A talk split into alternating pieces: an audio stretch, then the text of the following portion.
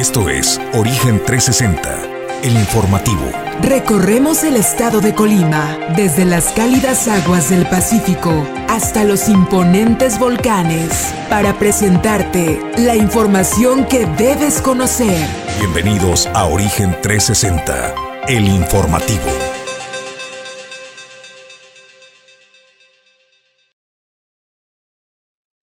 ¿Qué tal? Muy buenos días, bienvenidos a Origen 360 a través de Origen Informativo, la nueva televisión.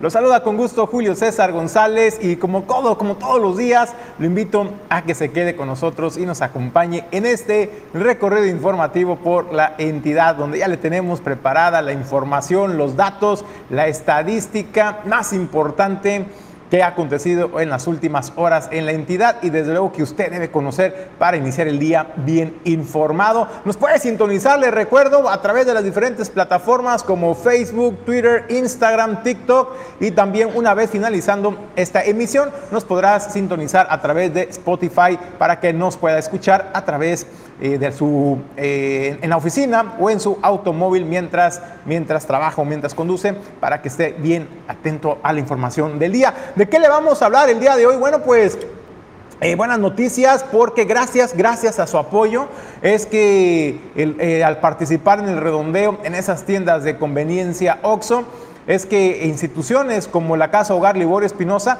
pues se hace de recursos para poder realizar algunas mejoras en infraestructura y brindar mejores instalaciones más seguras, más adecuadas para atender a todos los pequeñitos. Le tendremos la información de cuánto fue lo que se logró recaudar tan solo en dos meses, gracias, gracias a su apoyo en el redondeo. También, desde luego, le vamos a presentar eh, cómo fue la feria del empleo en el puerto de Manzanillo, una feria del empleo extraordinaria. ¿Por qué extraordinaria? Bueno, pues porque se hizo especialmente para atender los requerimientos y necesidades del sector turístico, los amigos restauranteros, los, los hoteleros, los prestadores de servicios turísticos, porque se acerca una de las temporadas más importantes del año y bueno, pues se están preparando, eh, se están armando con todo el equipo de trabajo para poder brindar una atención de calidad y calidez a todos nuestros visitantes. También le tendremos esta información. Y hablando también del sector importante en el puerto de Manzanillo, el turístico, bueno, pues hablamos con Arturo Sánchez, quien es el presidente del Consejo Nacional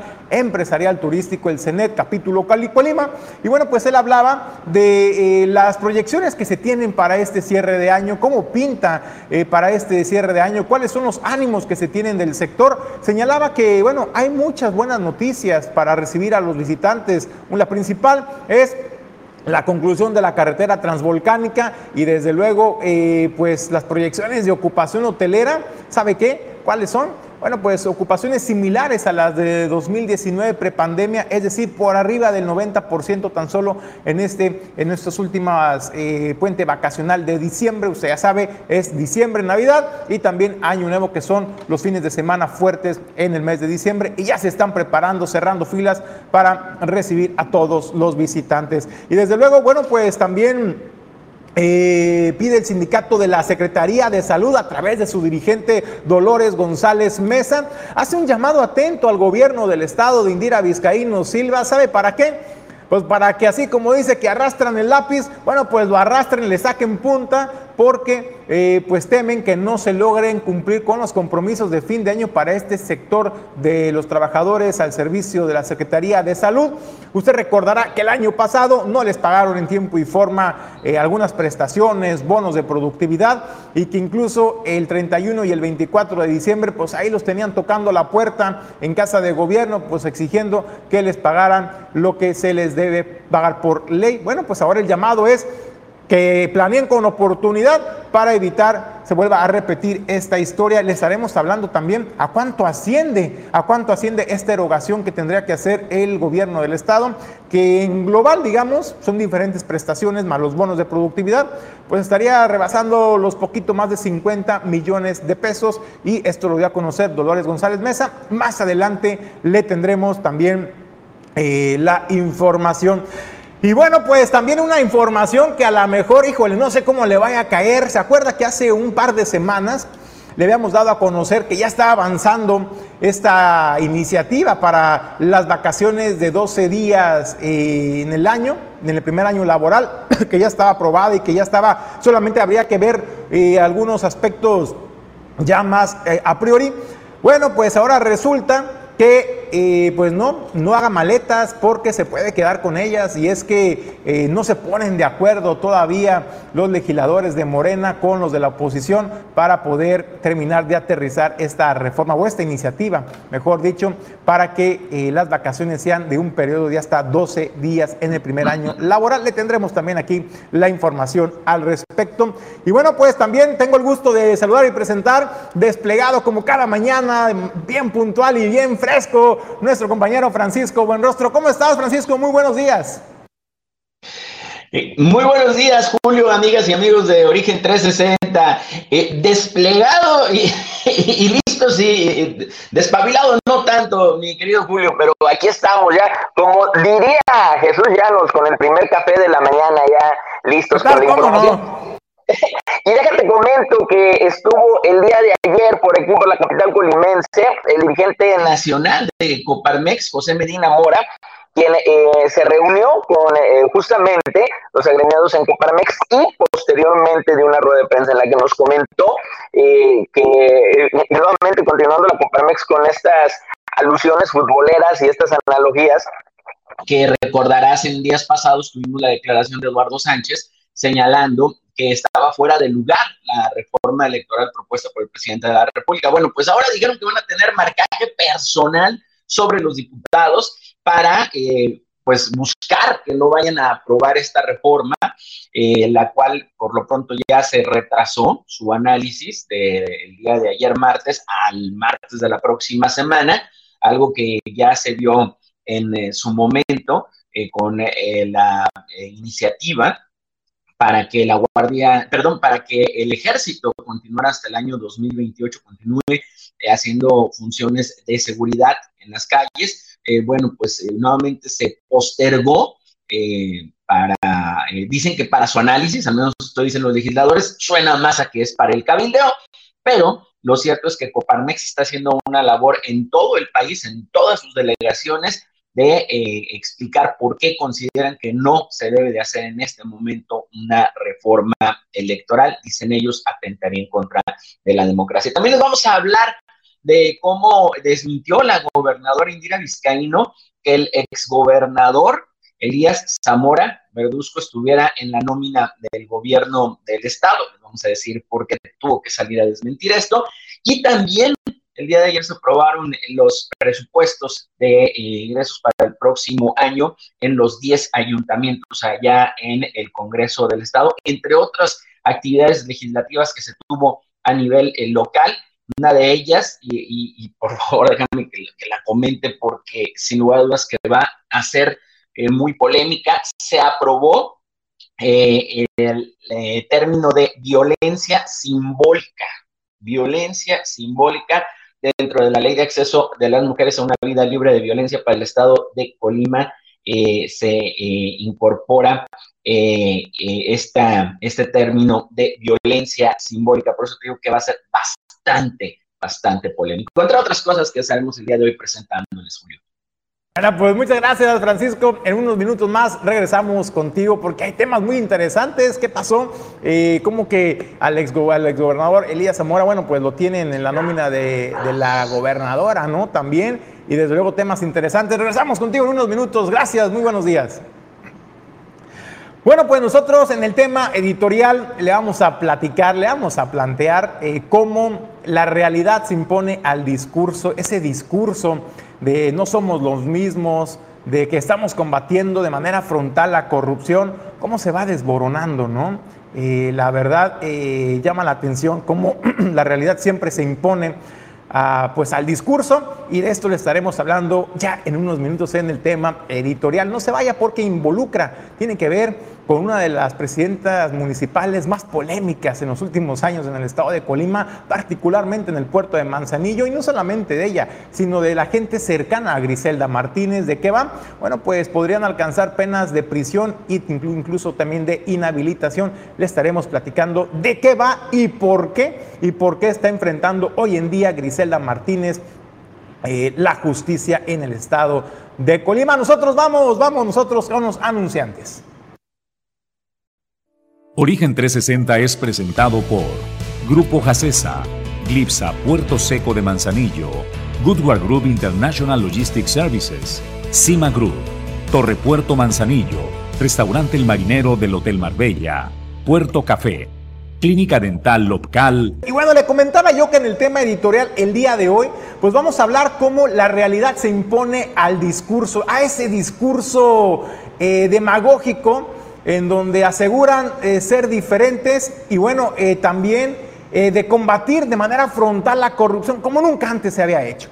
Bueno, pues el discurso hoy en día a la alcaldesa municipal de Manzanillo, Griselda Martínez Martínez y cuerpo edilicio, los regidores, pues se les está cayendo el discurso y es que, bueno, pues obra ya en su contra eh, algunas denuncias ante la Fiscalía General del Estado, en la Fiscalía Anticorrupción y bueno, también esto por las violaciones a la ley del municipio libre, particularmente el artículo 266 del Código Penal del Estado de Colima. La alcaldesa Griselda Martínez y regidores eh, pues que la acompañaron en la administración 2018-2021, como por ejemplo Josefina Roblada Lara, Janet Guadalupe Gutiérrez Quintero, Jaime Salinas Sánchez, Hipólito Villaseñor Gómez, Daniel Mendoza Flores, pues bueno, por la falsificación de firmas y complicidad de coalición del delito de servidores públicos. Ellos compartirían también la pena la sanción de dos hasta siete años de prisión y también la destitución e inhabilitación por el mismo tiempo eh, de ocupar cargos, cargos públicos. Bueno, la denuncia que obra ante la Fiscalía General del Estado, tome nota, ahí le va, es el número NSJP diagonal MZO diagonal CI diagonal trans guion 1 guion 1327 diagonal 2022. Bueno, pues es aquí donde la alcaldesa Griselda Martínez Martínez Macete de sus funcionarios pues están ante la Fiscalía General del Estado siendo investigados. Esto usted recordará, usted recordará el nombramiento tan polémico que se dio en su momento en la anterior administración de Griselda Martínez Martínez de Irene Rodríguez Cordero como Contralora Municipal sin cumplir los requisitos mínimos legales para desempeñar este puesto. Además, también la Contralora Rodríguez Cordero eh, sería destituida y habría de resarcir los daños por los salarios, el daño económico por los salarios obtenidos durante este periodo que ascienden a poco más de 2 millones de pesos. Y bueno, no es la única denuncia que se ha presentado, si usted se pregunta, revanchismo político, bueno, no es la única denuncia que se presentó en este sentido. También hizo lo mismo el exsecretario general del sindicato mayoritario, del Ayuntamiento de Manzanillo, Joel Salgado Acosta. Esto con el número 57 diagonal 2022 por el mismo, el mismo delito de coalición de funcionarios públicos, donde además, eh, pues hay que decirlo, eh, se presentó de manera administrativa otra denuncia en la Contraloría Municipal que no se le dio entrada para proteger a los funcionarios de, esta, de esa administración. Bueno, pues así es como va avanzando el tema legal, sigue su curso. Usted se preguntaba y nosotros le decíamos en la víspera del presidente, la visita del presidente Andrés Manuel López Obrador, que por qué no habíamos visto a Grisela arropada como anteriormente lo había hecho el presidente de la República, ni siquiera fue requerida en la mañanera en el evento de la Marina que se realizó dentro de la décima región naval. Bueno, pues también ni siquiera fue mencionada como los asistentes eh, que estuvieron en el evento. Y bueno, Ahí tiene la respuesta porque la presidenta municipal de Manzanillo pues ha caído de la gracia del presidente por estos actos y caprichos que han incurrido en actos de corrupción al nombrar, al querer nombrar forzosamente a una persona que tiene todas las credenciales, eso no lo discutimos, ¿eh? Aquí le leímos nosotros con oportunidad su eh, su currículum y la verdad es que es un currículum impresionante, tiene capacidad, tiene experiencia, pero no cumple con los requisitos que marca la ley, que marca el reglamento del Ayuntamiento de Manzanillo, la ley del municipio libre, y por esa simple y sencilla razón es que no puede desempeñar el cargo el cual está desempeñando actualmente esta funcionaria. También, eh, pues estas denuncias siguen su investigación, siguen su curso y vamos a esperar a que dictamine la Fiscalía General del Estado, pues la responsabilidad de estos actos, si hay o no proceden estas denuncias de actos de corrupción por coalición de funcionarios. No es un delito menor, déjeme decirlo, también estamos hablando del mal uso del ejercicio público que tiene Griselda Martínez Martínez. Pero bueno, aquí están los datos duros, ahí están los expedientes, ahí están las denuncias. Vamos a esperar cómo va evolucionando este este tema. Hasta aquí le dejamos el tema. Nos gustaría que nos dejara su opinión al respecto. ¿Qué piensa cuando pues el discurso eh, tan bonito de combate a la corrupción, pues bueno, se le impone, se le impone siempre la realidad. Déjenos sus comentarios al respecto. Nosotros vamos, vamos nosotros a la capital del estado. Regresamos con Francisco Buenrostro. Francisco, ahora sí, arráncate. ¿Cómo está esto? Que pues hay personajes de la política y hay que decirlo, ¿no? De la política, pero de la vieja política, del viejo régimen del que tanto se ha cuestionado, pues que resulta que sí o no es asesor político personalísimo de la gobernadora. Julio, eh, nuevamente un saludo desde la ciudad de Colima. No, eh, de hecho, el mismo medio que lo publicó esto eh, aquí en la capital, un medio impreso bastante reconocido, se disculpó porque se trató de una homonimia, es decir, si hay un eh, Elías Zamora Verduzco eh, que cobra poco más de 18 mil pesos al mes como asesor del gobierno del estado, sin embargo, pues una persona de 30 años que no tiene eh, que ver con el exgobernador, no es él, y, y, todo se trató de una confusión. Y es que ahorita que comentabas eso me hiciste reflexionar de otra cosa, eh, del viejo régimen. No te preocupes por los del viejo régimen, todos están en esta administración, me refiero del gobierno federal, está, además, eh, todos los del viejo régimen ya están en esta administración cobrando, con excepción de Elías Zamora Verduzco. En este caso fue una información errónea y que quien realmente está cobrando eh, es una homonimia, es decir, se llama exactamente igual el exgobernador, pero no, eh, no es, eh, eh, entonces ya se hizo la aclaración. Por otra parte, te comentaba que estuvo en Colima el dirigente nacional de Coparmex, José Medina Mora, quien fue muy directo al señalar que están haciendo ruedas de prensa en todas las delegaciones a nivel nacional para hacer el llamado a los diputados a que no aprueben la reforma electoral señala que no es el momento de hacer eh, esta reforma, que eh, está funcionando eh, el INE bien y que el mejor ejemplo es que se llevan 30 años de, democracia en nuestro país y que se vería afectada en caso de que se aprobara esta reforma electoral en los términos que se está planteando. Ahora, yo le pregunté al presidente qué pasaría con el plan B, que ya dijo el presidente de la República, eh, tiene preparado para modificar las leyes secundarias. Y nos decía Medina Mora que en todo caso que esto ocurriera pues sería anticonstitucional y se irían eh, pues eh, por el tema de la controversia y, que ya lo resolviera la Suprema Corte de Justicia de la Nación, que bueno, acabamos de ver que resolvió justamente en contra de la controversia que se presentó a raíz de eh, los eh, cambios eh, en la Guardia Nacional para que pertenezca al ejército, pertenezca, sea administrado por Sedena, bueno, pues se presentó también la controversia y la Suprema Corte la desechó, así que si esa es la esperanza de Medina Mora, creo que creo que va a haber serios problemas porque al final de cuentas se ve que la Suprema Corte de Justicia también va a avalar lo que presente el presidente. De esto justamente esto que le estoy comentando a Coparmex. Vamos a tenerles más adelante una nota al respecto con las declaraciones del dirigente. Y lo que te decía que para mi punto de vista es bastante polémico, bueno, de la actividad en el Congreso se aprobaron los eh, presupuestos de egresos para el próximo año en los 10 ayuntamientos.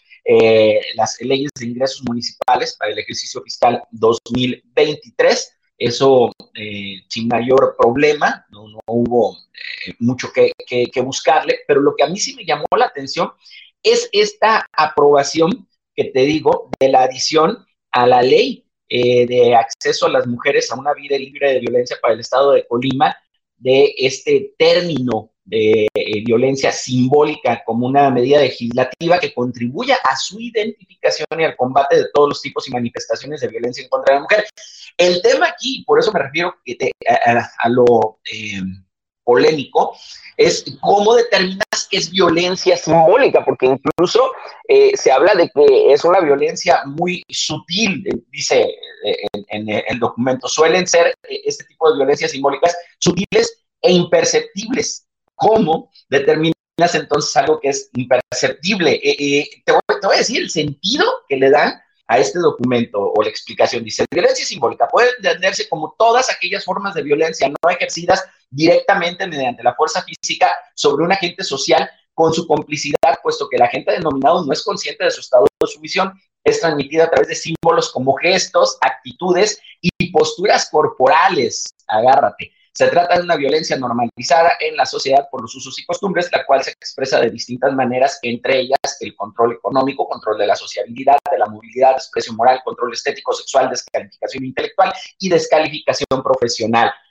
Imagínate nada más, eh, bajo este, estos parámetros, cualquiera de las dos personas de una pareja que le tuerza la boca a la otra porque ya no le gustó algo que hizo, pues eh, entraría dentro de estos términos y sería, eh, mm, pues eh, se podría catalogar como delito. Entonces, se me hace bien delicado. Claro, claro que hay que buscar por todas las formas posibles de que se proteja a, la mujer de la violencia en todas sus manifestaciones, pero sí, este término en particular de violencia simbólica se me hace que es la verdad, muy riesgoso que lo hayan aprobado y, se me hace hasta ridículo, tendría que, decir la palabra, es bastante ridículo.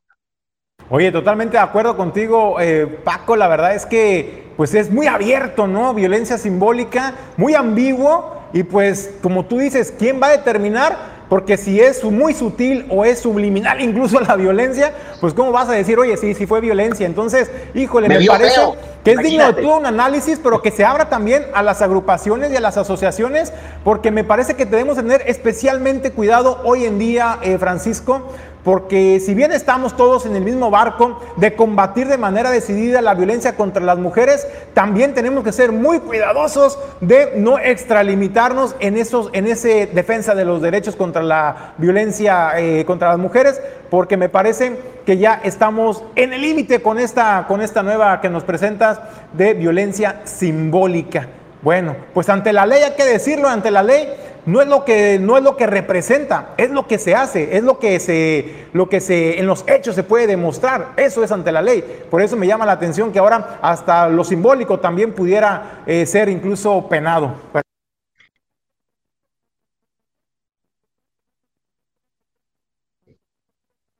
De qué hablar en organizaciones y en asociaciones eh, en defensa de los derechos y particularmente en defensa de las mujeres y en contra de la violencia de las mujeres.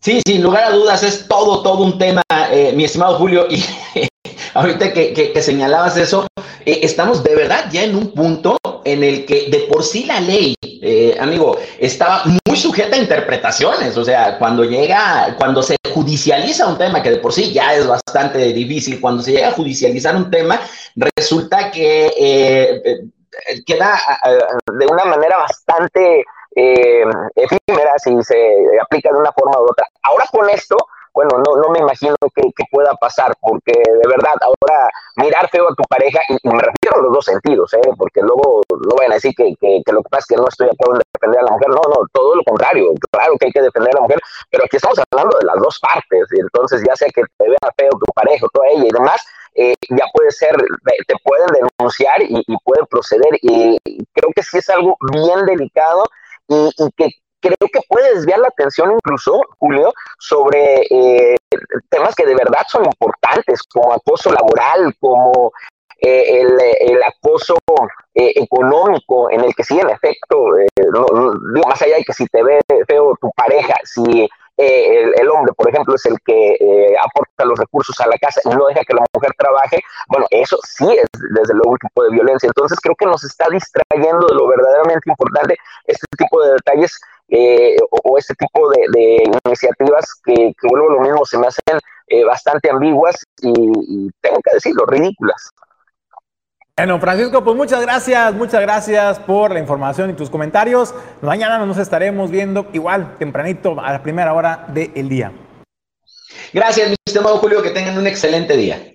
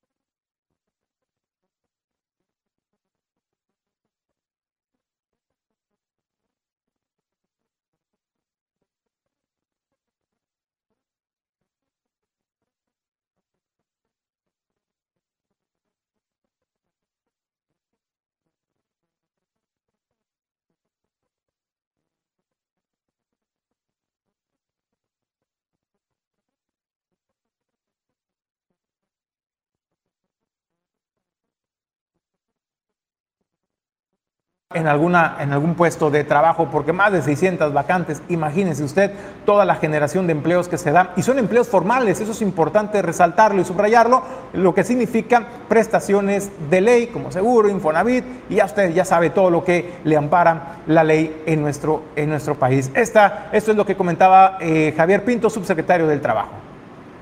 Que sea Manzanillo el epicentro de la transformación. Y la transformación empieza por mí, empieza por ti, por ti, por ti, por ti y por todos nosotros. Colima se transforma contigo, Colima se transforma con nosotros y vamos a seguir trabajando y trabajando arduamente en pro de nuestro Estado.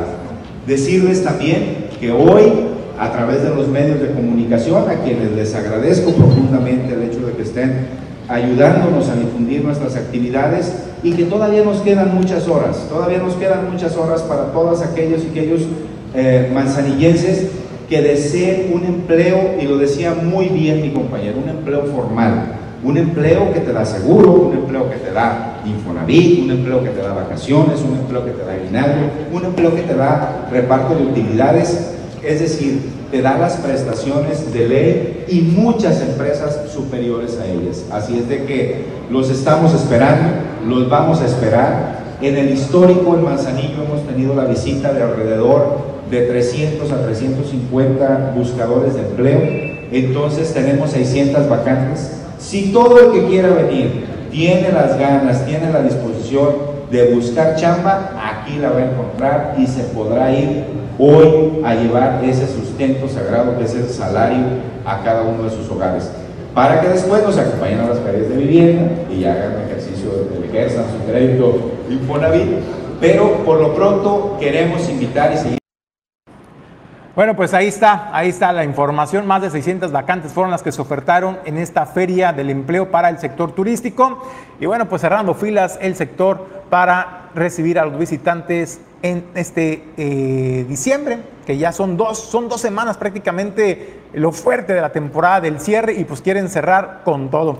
Bueno, pues vamos a más información agradable. La Casa Hogar Liborio Espinosa recibió los donativos del redondeo que gracias a su participación fue posible recaudar poco más de 129 mil pesos, lo que va a permitir a esta casa Hogar Liborio Espinosa en el puerto de Manzanillo por realizar acciones de mejoramiento de infraestructura, de espacios, remodelaciones para adecuarlos a las necesidades de los pequeños. Bueno, esta es la información y lo que comentaba la presidenta del patronato, Maribel Robles a bien eh, recibir aportaciones de sus clientes OXO durante tres meses eh, la verdad es que estamos muy muy contentos porque el día de hoy les quiero eh, hacer saber que nos entregan este cheque, eh, el cual va a ser canalizado. Primera vez, fíjate que recibimos una aportación la cual se canalizará para equipamiento o construcción, que es lo que más, más nos, nos hace felices en este momento porque no, no hemos recibido realmente apoyos para para ese rubro y la verdad es que es súper importante darle ya esta atención a Casa Hogar porque Casa Hogar tiene 27 años que fue construida y desafortunadamente pues no se le ha dado el mantenimiento como, como se debe de, dar, ¿verdad? Puesto que ya saben, nosotros vivimos de las aportaciones y pues a veces no son suficientes para tantas necesidades, pero bueno, el día de hoy estamos muy contentos porque ya vamos a, iniciar el 2023 con este banderazo para el tema de construcción, tal vez lo aplicaremos en baños, no sé, también nos necesitamos mano de obra para aplicar este, colocar el piso de la cocina, que ya nos donó eh, Hugo Herrera el piso, pero nos hace falta la mano de obra. Entonces,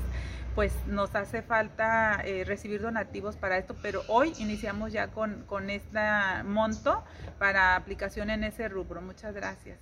El monto es de 129.212.73. Muchísimas gracias a todos los clientes OXO que han este, hecho posible eh, que Casa Hogar reciba este monto. De verdad estamos muy felices de que los niños se vayan a ver beneficiados con su aportación y esperemos que sigan que sigan creyendo, que sigan aportando, porque sí lo recibimos, sí se les da el uso que, que, al cual se designa el monto. Y este, bueno, pues muchas felicidades también a todas aquellas personas que, que creen en esto y a las que no, por favor que ya crean. Bueno, pues ahí está la información. Gracias, gracias a su aportación, a su participación. Cada vez que va a una tienda de conveniencia y le preguntan, ¿gusta redondear los centavos? Bueno, pues ahí están los resultados de que realmente van a parar a esas instituciones abocadas a atender pues siempre a los sectores más vulnerables y bueno, en este caso a los pequeñitos de la Casa Hogar Liborio Espinosa. Vamos nosotros a una breve pausa y regresamos con más información en Origen 360.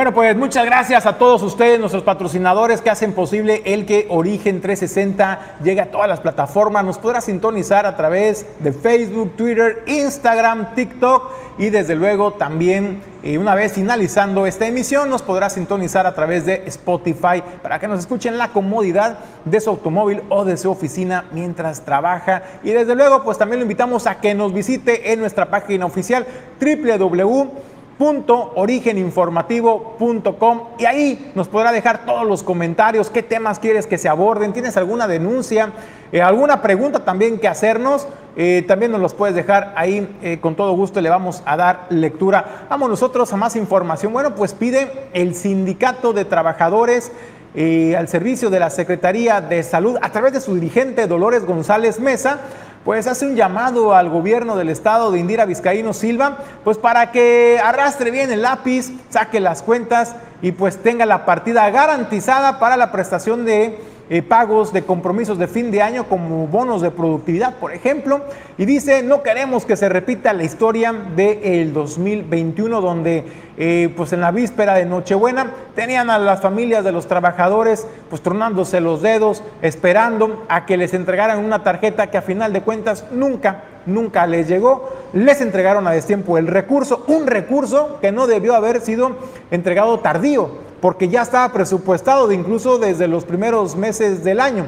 Y por eso Dolores González Mesa pues pide a la gobernadora sensibilidad y mejor una planeación para evitar pues estos problemas se pues, sigan repitiendo en perjuicio de las familias trabajadoras. ¿Y sabe por qué? Porque dice que mientras que a los trabajadores burócratas, a los del sindicato, les entregan o les pagan eh, de manera puntual sus prestaciones y sus bonos y a otros sectores también de la burocracia, al sector salud, un sector tan importante y que estuvo al frente en la peor crisis sanitaria que hemos enfrentado en el estado de Colima contra el COVID-19. Ahí estuvieron el sector salud y sin embargo, pues no se les ha hecho justicia, o al menos así, así se eh, lo manifiesta Dolores González Mesa y esto es lo que señala prestaciones que tenemos pendientes de pagar, que son las medidas de fin de año, y que el año pasado, gracias a que se tuvo toda esa mala organización por parte de las autoridades de salud, se generó un caos y era algo muy doloroso ver a los trabajadores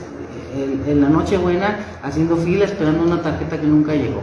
Entonces yo quiero en esta ocasión pedirle a la gobernadora que que se atienda a esta petición que se está haciendo por parte de la Secretaría de Salud para que se complemente ese presupuesto para el pago de las medidas de fin de año y para el pago también es un, un, poquito y un poquito de dinero que hace falta para completar la licitación de los de los vales este de, de mensuales de productividad que se estuvieron eh, todo el año no hicieron licitación, no ignoro por qué no la hicieron, porque el presupuesto llega desde el primer trimestre del año. Y hasta ahora, hasta el mes de octubre, eh, se lanzó la licitación, entonces quedó desierta porque la habíamos pedido en, papel, en, vale papel, pero este, ya la nueva normatividad que marcó Hacienda marca que debe ser invariablemente monedero electrónico, si no, no dispensan el, ¿cómo se llama? el impuesto. Entonces, se tiene que hacer la licitación tanto de eh, en manera conjunta, eh, aprovechando esa licitación de las medidas de fin de año para incluir también el monto de, las fajillas que hacen falta para la cuestión de, de, los vales mensuales de productividad. Entonces yo le pido a la gobernadora de manera muy especial que este año no nos vaya a hacer lo mismo que el año pasado que este año no queremos andar penando, porque e, esas medidas en todo el país se van a pagar a más tardar el día 16. Entonces, este, ya tenemos los tiempos encima eh, y no queremos que vuelva a pasar lo del año pasado. Ya se le ha demostrado a la gobernadora y a todos los gobiernos que los trabajadores de la salud somos los más peyorizados, porque somos a, los maestros se les da todo, a los de gobierno del Estado se les atiende y a los trabajadores de la salud se nos deja el último. Y somos los que primeramente nos quedamos de pie ante cualquier situación y todos los demás se resguardan en su casa. Bueno, pues ahí está el llamado que hace Dolores González Mesa. Yo le decía, pues poquito más de 50 millones, los 14 millones que se le adeudaban, más los bonos de productividad alrededor de 45 millones, pues ya superan los 50 millones de pesos tan solo para este rubro, este, lo que tendrá que erogar el gobierno del estado. Y bueno, la verdad es que, pues como lo decía, ¿no? También Dolores González Mesa en la rueda de prensa, bueno, pues siempre ha sido, mientras que todo el sector eh, burocrático ¿no? del aparato gubernamental eh, se va a descansar o a hacer home office por el tema de la pandemia, ellos no, el sector salud estuvieron en la primera línea de fuego de atención a la población y bueno, pues, eh, pues gracias a todos ellos, porque sin su dedicación, sin su apoyo, sin su esfuerzo, pues la verdad, el estado de Colima no hubiera salido adelante gracias a todos los trabajadores del sistema de salud en el estado de Colima. Y a eso se refiere Dolores González Mesa, un poquito de amor, un poquito de cariño y de justicia para esos trabajadores que siempre lo dan todo, máximo en situaciones de emergencia como las vividas hace un año y dos años atrás en el estado de Colima. Vamos a otros temas. Bueno, pues el sector turístico pues está muy positivo respecto a la ocupación que se espera para este cierre de 2022, para las vacaciones decembrinas. Ya le comentaba yo que son dos semanas particularmente las fuertes de este mes de diciembre, lo que es eh, la semana del 24 de diciembre y la del 31, que es cuando pues mayor visitantes se reciben en la entidad. Bueno, pues al respecto platicábamos con el presidente del Consejo Empresarial Nacional Turístico, el CENET por sus siglas, Arturo Sánchez, señalaba que las proyecciones para este fin de año es alcanzar, incluso superar los números que se tuvieron de ocupación hotelera en 2019, es decir, prepandemia, superando incluso el 90% de ocupación. Esto es lo que señalaba para Origen Informativo. Nos estamos preparando para esta temporada de invierno. Es una de las temporadas más importantes para el sector turístico aquí en Manzanillo. Eh, y bueno, eh, tenemos ya ahorita para esta temporada la apertura de la nueva carretera. Habrá que medir que el aumento en esta carretera no impacte en el flujo de turismo. Nosotros esperamos que no sea así. Seguimos celebrando que esta carretera transvolcánica ya se aperturó por fin después de muchos años. Y bueno, nosotros hoy estamos en esta feria del empleo, nos estamos preparando para tener nuestras plantillas completas, para dar un servicio de calidad, porque lo que queremos es que el, turista llegue a Manzanillo y se la pase de maravilla y además que regrese en los siguientes meses. Otro de los eh, eventos que estamos esperando que se defina de forma positiva. Es el Manzanillo se ilumina, como ustedes saben, es un evento que tiene muchísimos años ya en Manzanillo, que mucho del turismo que viene en invierno ya sabe que se da este evento. Estamos esperando que las autoridades eh, pues nos den una, buena noticia y confirmen que sí se va a hacer este año también. Eh, bueno, los últimos dos años por el tema de la pandemia hemos tenido ocupaciones bajas. Nosotros estamos esperando que este año ya lleguemos a los mismos números que traíamos en el 2019 y esto quiere decir que por lo menos alcancemos el 90% de ocupación en los últimos días del año. Eh, pues ojalá esto sí se dé las expectativas son positivas, nosotros creemos que sí va a ser así, eh, pues ya veremos en los... Bueno, pues ahí están las proyecciones, alcanzar por lo menos el 90% en ocupación, eh, cifras similares a las obtenidas en 2019 en prepandemia y esas son las proyecciones optimistas, con buen ánimo, pero ¿sabe qué?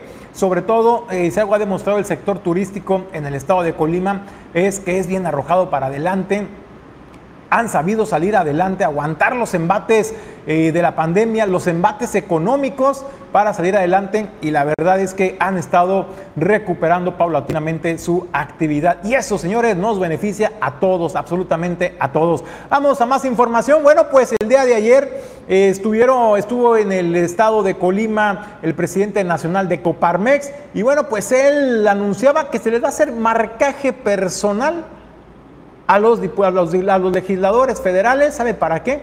Para que no aprueben la reforma electoral que sostiene esta Cámara Empresarial. Bueno, pues busca el retroceso de la democracia en nuestro país. La información con Francisco Buenrostro.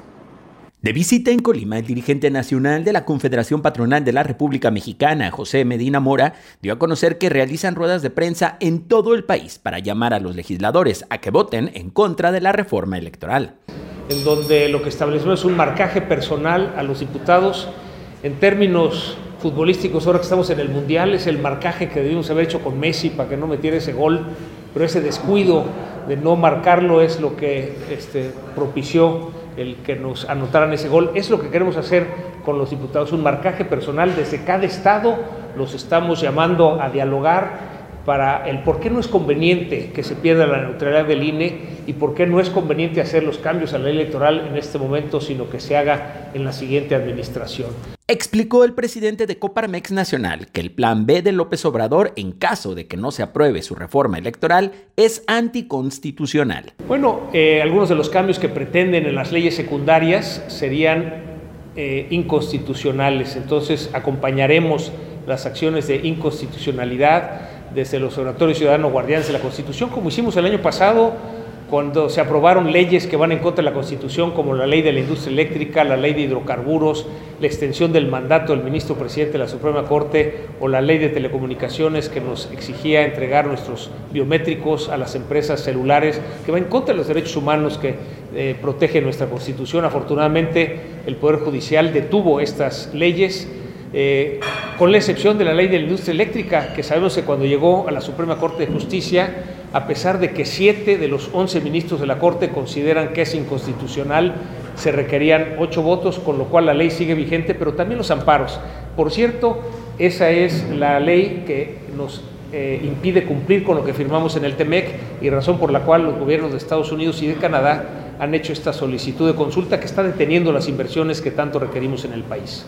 Reiteró por último que la reforma electoral planteada por el Ejecutivo representa una regresión para la democracia en nuestro país. Para Origen 360, Francisco Buenrostro. Bueno, pues gracias a Francisco Buenrostro por la información. Vamos a otros temas. ¿Y qué cree? Pues no haga maletas, no compre vuelos todavía, porque si era de las personas que ya estaba viendo para comprar vuelos para las próximas vacaciones del próximo año, porque ya sabe que hay que comprarlos con tiempo los vuelos, eh, porque usted pensaba que ya iba a disfrutar de 12 días de vacaciones, pues déjeme decirle que no, no cante victoria y guarde su tarjeta, porque... Eh, porque déjeme decirle, pues hay un encontronazo, hay un encontronazo entre los diputados de Morena y la oposición, porque se acusan mutuamente ambos bandos de querer llevar a la congeladora, pues esta, esta iniciativa eh, de ampliar el periodo vacacional de 6 a 12 días. Bueno, pues es que la verdad es que los trabajos para dictaminar esta iniciativa de ley de vacaciones dignas en San Lázaro pues fueron puestas en pausa en esa semana después de que se dieran estos intercambios de opiniones. Sergio Pérez de Movimiento Ciudadano acusó a la bancada de Morena de querer congelar la reforma en beneficio del sector empresarial bajo el argumento de que se requiere un análisis más completo. Esto es lo que decía el, legislador emesista y bueno, expuso que a los líderes empresariales que asistieron a la marcha, como lo es el caso de Francisco Cervantes, presidente del Consejo Coordinador Empresarial, Dice, tal vez no recibieron su frutzi ni su torta, pero recibieron este regalo del presidente si les dieron su congelada de dictámenes. Por su parte, eh, Manuel de Jesús Valdenegro, presidente de la Comisión del Trabajo, rechazó que tenga instrucciones de Mier para frenar la reforma. Lo que sí quieren, admitió, es hacer cambios al dictamen enviado por el Senado para flexibilizar la iniciativa. Por ejemplo, el que el trabajador pueda tomar la mitad de sus vacaciones y dejar los otros días para cuando mejor les convenga y que pueden quedar fraccionados. Usted recordará cuando le hablábamos nosotros eh, de que estos eran los puntos sobre las IES en esta, en esta nueva ley de vacaciones dignas, donde ya se estaba aprobando en lo general. No, 12 días, pues va, todos vamos, son 12 días. El sector empresarial eh, señalaba que, eh, por ejemplo, tendría que plantearse y analizarse la manera para evitar un impacto en el trabajo, en las empresas, en las industrias, porque prescindir 12 días de un trabajador, pues muchas veces sí conflictúa a las empresas conseguir quien lo pueda eh, suplir en este periodo. En cambio, pues de hacerlo en dos periodos, como es esta propuesta también que se está planteando y analizando, que se puedan hacer en dos periodos. Es decir, en lugar de tomar los 12 días corridos, pues pudiera a lo mejor tomar un periodo de seis, de seis días y posteriormente otros seis días eh, para que usted lo pueda distribuir y organizar de mejor manera. Y es por ello que no, no se ha votado, no se ha dictaminado, sigue en análisis y por lo visto pues no han llegado a acuerdo. Así es que pues guarde la tarjeta, no compre, no haga planes todavía de vacaciones largas. Proyecte nada más seis días que le corresponde nada más en su primer año de eh, trabajo. Bueno, pues nosotros vamos a otros temas. Tengo el gusto de saludar y presentar, como cada miércoles en los estudios de origen informativo, al doctor Gustavo Mellón Cházaro, que ya está aquí en los estudios. Doctor, muy buenos días, ¿cómo estás? Hola, muy buenos días, Julio. Bien, gracias. ¿Y tú cómo estás? Bien, bien, doctor, gusto saludarlo. Oiga, un tema muy interesante piernas arqueadas. Así es, el tema del día de hoy. Tenemos también información muy importante para la salud del auditorio. Eh, las piernas arqueadas, un tema pues frecuente, un tema muchas veces tabú de que pensamos que son situaciones eh, que no deberían de pasar, pero son demasiado frecuentes como para dejarlas pasar. el tema de las piernas arqueadas es un tema, primero hay que saber de qué se trata, de qué estamos hablando. Estamos hablando de cuando las piernas se giran o se angulan hacia afuera o hacia adentro. En estas situaciones se les llaman genubaro o genubalgo, dependiendo hacia dónde van, son terminología médica. Eh, básicamente es cuando vemos las piernas de las personas chuecas. Es una situación que primero, pues si la conocemos, sabemos ante qué estamos hablando. Eh, las piernas arqueadas o, o, genubaro genovalgo es una situación con frecuente, la vemos en algunas personas, en algunas familias, por lo que hay un factor importantísimo de carácter hereditario. Cuando hay una eh, situación en la que el abuelo, la abuela, la mamá, vemos que tiene estas piernas arqueadas, eh, eh, muy probablemente tanto el padre o la madre o los nietos tengan también esta misma situación. con frecuencia la vemos en niños de tres años, esta, esta, angulación se va modificando con el crecimiento del menor y en ocasiones va disminuyendo. Es importante cuando nosotros tenemos a un pequeñito, cuando tiene las piernas arqueadas, siempre llevarlo al especialista, porque cuando lo dejamos pasar, muchas veces perdemos oportunidad para tratarlos a tiempo y evitar que terminen en cirugía. Estamos hablando de que las piernas con mayor frecuencia las vemos que se empiezan a arquear entre los 3 y los 4 años de edad. La, mayoría de las veces basta con vigilarlos, en ocasiones cuando empiezan el pequeñito que a caerse, que a tropezarse, que a lastimarse o a cansarse al caminar, nosotros les indicamos o los ayudamos con el uso de algún tipo de zapatitos o algún tipo de adaptaciones para ayudarlos con la marcha. Ya no es como antes, eh, eh, Jesús, que, perdón, Julio, que tenemos, que antes había unos aparatos súper incómodos, súper estorbosos para los niños que estos hacían que el niño en lugar de poder caminar con mayor facilidad le estorbaban. Eh, nosotros cuando vemos que la angulación es exagerada o es demasiado eh, acentuada y afecta para la marcha, es cuando en ocasiones se indica la cirugía, pero eso lo reservamos para casos especiales, ya que la mayoría de las ocasiones basta con llevarlo a tiempo al especialista y empezar un tratamiento oportuno. Oye, doctor, pregunta, ¿A qué se deriva a que una persona, y particularmente los pequeños, comenta usted, eh, en edad muy temprana empiezan con estas manifestaciones de las piernitas arqueadas? Hay teorías, ya saben, ¿no? De las familias, ¿no? De, de antaño, que no deben de dejar, por ejemplo, a los niños en el portabebé porque a eso abre sus piernitas, o no los pongan en estos tipos columpios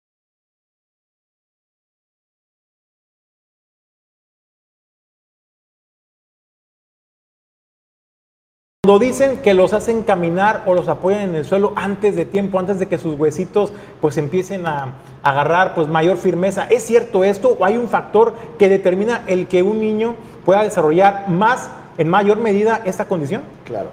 La mayoría de las ocasiones estas eh, variaciones o estas angulaciones en las piernas nosotros las vamos a encontrar como una situación fisiológica. ¿Qué quiere decir esto?